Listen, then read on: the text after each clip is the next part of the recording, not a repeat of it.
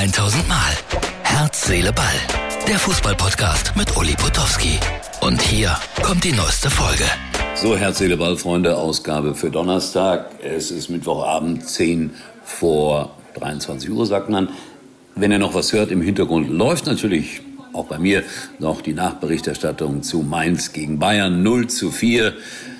Die Mainzer waren tapfer, die Bayern eindeutig besser. Da siehst du einfach die Qualitätsunterschiede.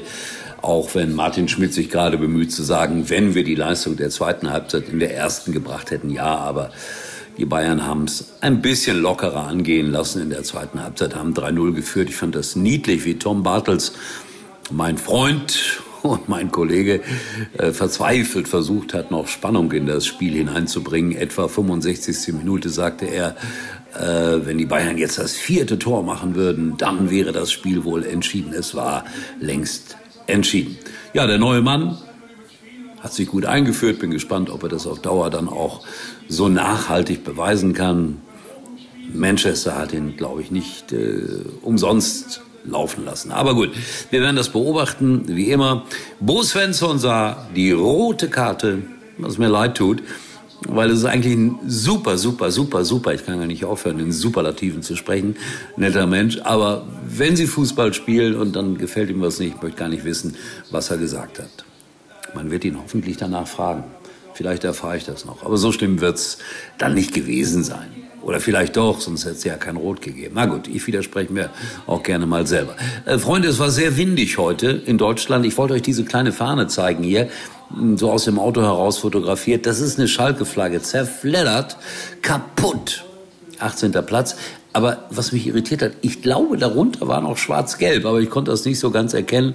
Hab so, ihr seht es hier auf dem kleinen Foto, äh, aus dem Auto heraus fotografiert. Ist mir nur irgendwie lustigerweise heute aufgefallen, als ich unterwegs war. Leipzig war auch souverän. Äh, 3 zu 1 gegen Hoffenheim. Das Spiel habe ich auch über weite Strecken gesehen. Auch da war ein gewisser Qualitätsunterschied. Auch da hat man gesehen, wie viel Geld in Leipzig Fußball spielt. Kann man das so formulieren? Ich glaube ja. Kurze Unterbrechung. Hier ist sie wieder, meine ganz beliebte Operwerbung.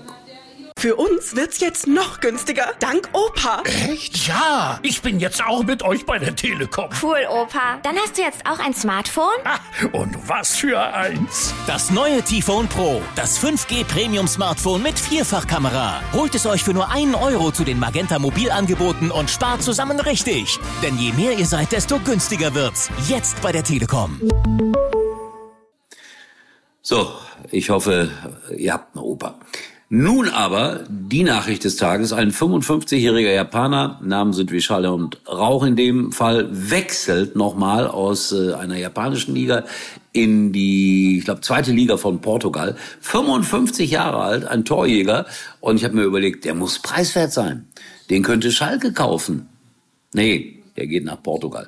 Aber ich finde das bemerkenswert. 55 Jahre. Ich meine, er gilt als der älteste Fußballprofi der Welt derzeit. Und Stan Matthew, die Älteren werden sich erinnern, ein grandioser Rechtsaußen aus England, der hat, glaube ich, sogar mit 56 Jahren noch in der Premier League gespielt.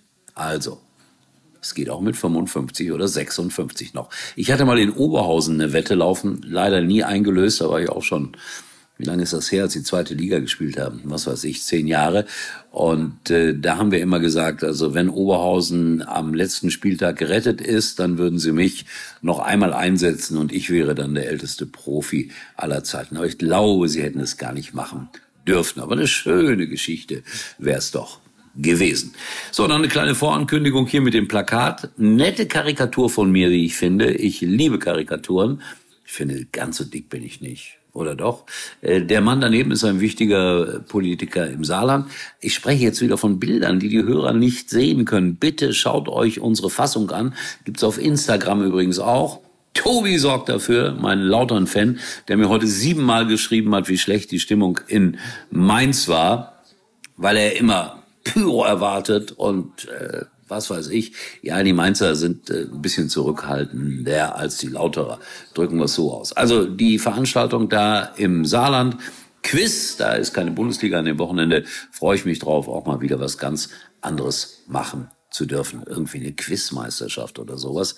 Bestimmt eine spannende und lustige Angelegenheit. So habe ich alles drin gehabt, den alten Japaner, die zerfledderte Fahne, ja, den Quiz oder sagt man das Quiz. Und äh, heute am Donnerstagabend dann Lesung von mir im Feinstil in Düsseldorf. Wer jetzt ganz kurzfristig das noch sieht am Donnerstag in Düsseldorf, kommt einfach vorbei. Am Freitag dann Billerbeck, Geschwister Scholl-Aula, da sind noch Karten zu haben.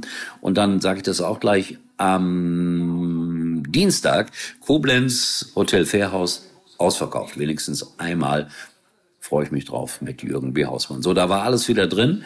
Haben Sie jetzt was gesagt über Bo Svensson? Nee, jetzt sagt der Schiedsrichter irgendwas, aber ich weiß nicht, was er sagt. Also, ihr werdet es äh, der Presse entnehmen. Wir sehen uns wieder morgen. Das war's für heute und Uli denkt schon jetzt am Morgen. Herz, Seele, Ball. Täglich neu.